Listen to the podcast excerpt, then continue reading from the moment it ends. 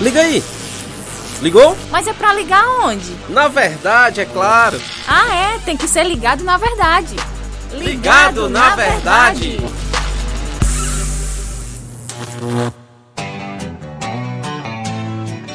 Mais um podcast ligado na verdade começando. Eu sou João Lucas Barroso. Bom estar com você. Vamos aprender mais sobre a palavra do Senhor. E hoje tenho comigo aqui o Flávio Moisés, que faz parte da equipe da Rádio Ceará.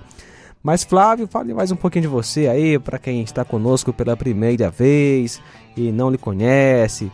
É, passa aí sua é seu RG, seu CPF. Olá, João Lucas. Dados bancários, por favor. Não, não, isso não, é melhor deixar para lá. Olá, João Lucas. Olá, você, amigo ouvinte da Rádio Ceará. É, mais uma vez participando aqui do Ligado na Verdade. Eu sou o Flávio Moisés e trabalho aqui na Rádio Ceará. Eu trabalho no programa de esporte, juntamente com o Tiaguinho Voz, no Jornal Ceará, juntamente com você, João Lucas, e também com o Luiz Augusto, repórter do Jornal Ceará. E também aos sábados a gente está aqui no, no, é, no Som da Graça. Muito bem, tá aí então.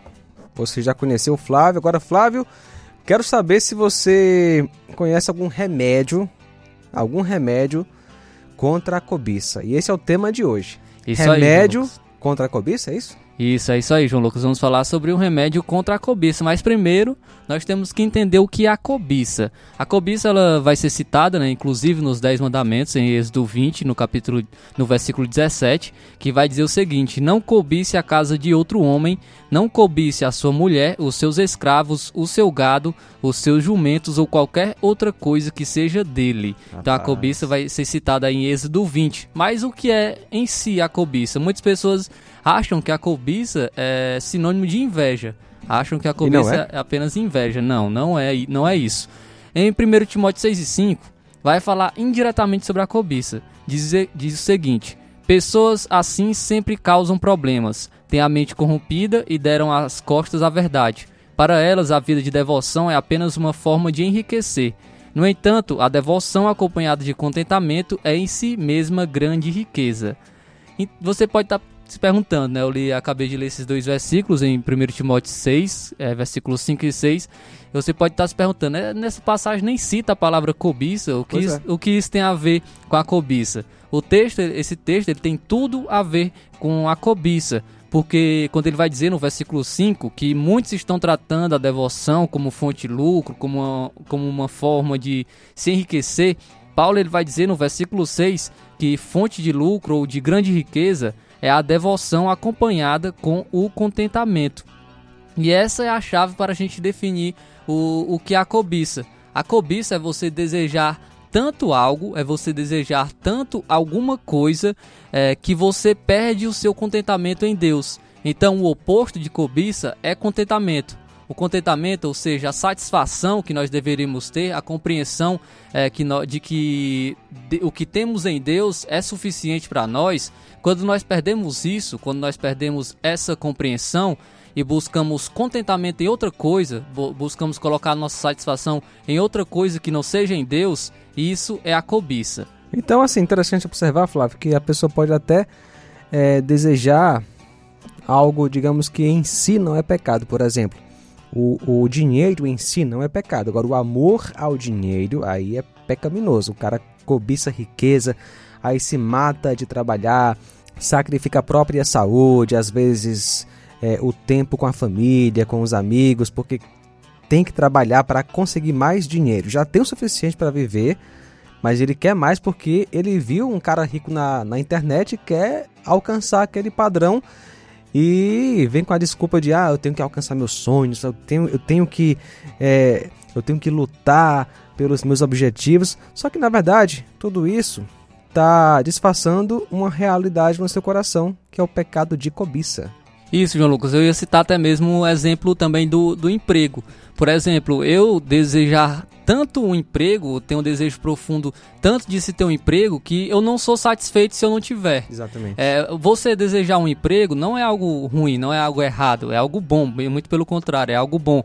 Mas você ter, a sua satisfação somente quando você tem um emprego, isso já é cobiça e isso já é algo errado. É interessante observar assim que não é errado você ter metas na Sim. vida e procurar alcançá-los com diligência, com esforço. A grande questão é quando você perde a satisfação em Deus e você vive só para aquilo, esquecendo é, coisas muito importantes que Deus lhe deu, que é família, amigos, igreja. Então, quando você coloca a sua vida em, é, em volta da, daquele propósito, possivelmente você está cometendo pecado de cobiça. E por isso que a cobiça nos leva à inveja. Uhum. Porque a inveja é quando você não está satisfeito e você, quando você não está contente e por isso você inveja algo do próximo. Por isso você inveja algo de outra pessoa. A cobiça também nos leva ao furto, é, nos leva ao pecado, ao furto. Por exemplo, eu não estou satisfeito, eu desejo tanto algo que eu sou capaz de furtar para, para ter essa coisa. Então,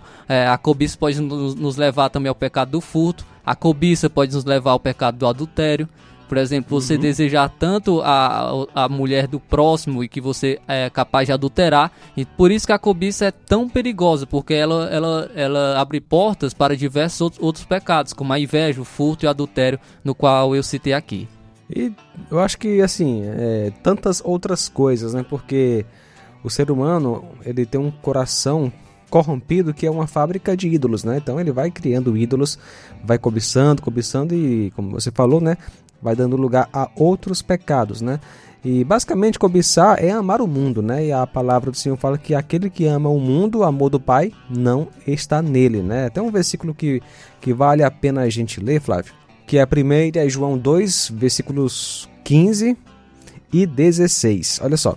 Não amem o mundo nem o que nele há. Se alguém amar o mundo, o amor do Pai não está nele, pois tudo que há no mundo, a cobiça da carne, a cobiça dos olhos e a ostentação dos bens não provém do Pai, mas do mundo. Porém, a Bíblia nos traz um remédio para a cobiça, né? que é justamente o contentamento, a qual já estou falando aqui é, desde o início. Filipenses 4, no versículo 10 até o 13, vai dizer o seguinte: Como eu me alegro no Senhor por vocês terem voltado a se preocupar comigo. Sei que sempre se preocupa comigo, mas não tinha oportunidade de me ajudar. Não digo isso por estar necessitado, pois aprendi a ficar satisfeito com o que tenho. Sei viver na necessidade e também na fartura. Aprendi o segredo de viver em qualquer situação, de estômago cheio ou vazio, com pouco ou muito. Posso todas as coisas por meio de Cristo que me dá forças. Aqui é Paulo, né, agradecendo uhum. à igreja de Filipos pela é, generosidade da, da igreja para com ele, por conta das ofertas que foram enviadas a ele. Porém, Paulo ele vai se desviar aqui nessa passagem de qualquer postura é, de cobiça. Ele agradece a, a, a, as ofertas que foram enviadas, mas ele demo, demonstra que ele não estava ansiando por esse dinheiro. Ele diz: a minha, a minha alegria pela doação de vocês não foi porque eu perdi o meu contentamento. Uhum. Pelo contrário, eu aprendi a estar contente na riqueza e aprendi a estar contente na pobreza, sendo honrado, sendo humilhado. A sua gratidão pelas doa as, as doações não foi pela cobiça, nem por descontentamento. Ele diz que ele está feliz por o ajudarem, é, mas não me entendam mal. Ele vai dizer: Eu não estava descontente, pois eu aprendi a estar contente ou satisfeito em qualquer situação. Então, ah, o remédio para a cobiça é justamente o contentamento. Mas o contentamento em quê? É, de onde vem o, o contentamento de, de Paulo? A resposta está justamente no versículo 13, que ele vai dizer: Tudo posso naquele que me fortalece. Muitas vezes esse versículo é mal interpretado, né? Muitos usam como uma maneira de que nós somos capazes de fazer qualquer coisa. Até como um, uma ferramenta, como se fosse uma arma, né? Para apoiar aquilo que ele chama de sonho, mas pode ser uma cobiça também, né? Isso. Aí usa o versículo fora de contexto. Isso, muitas vezes é mal interpretado esse, esse versículo, como nós como se nós pudéssemos é, fazer qualquer coisa, porque nós, é como se nós tivéssemos o direito de ter qualquer coisa, porque nós temos Deus do nosso lado, onde significa justamente o contrário.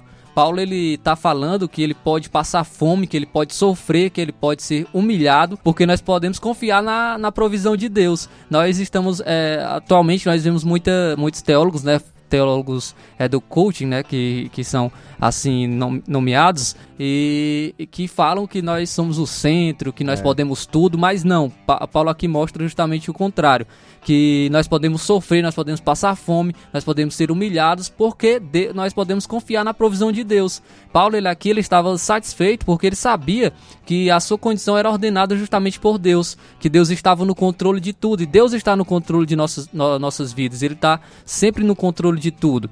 E, ele, e Paulo, ele entendeu que Deus estava trazendo tanto o prazer quanto a, a dor para moldar o seu caráter, como vai dizer um outro versículo, né, que é mal interpretado, que todas as coisas cooperam para o bem daqueles que amam a Deus, né? Muitas pessoas acham que é porque tudo vai dar certo em nossa vida, mas não, todas as coisas cooperam para o bem, e que bem é esse? O bem é justamente nós estarmos sendo aperfeiçoados e sendo moldados de acordo com o caráter de Cristo. Então Paulo ele sabia que desde que o Senhor o chamou, ele poderia encontrar força no Senhor para todas as circunstâncias. Paulo ele entendeu que ele estava cumprindo o propósito de Deus se estivesse experimentando abundância ou humilhação. A submissão, então, à soberania de Deus na sua vida era a chave para o seu contentamento.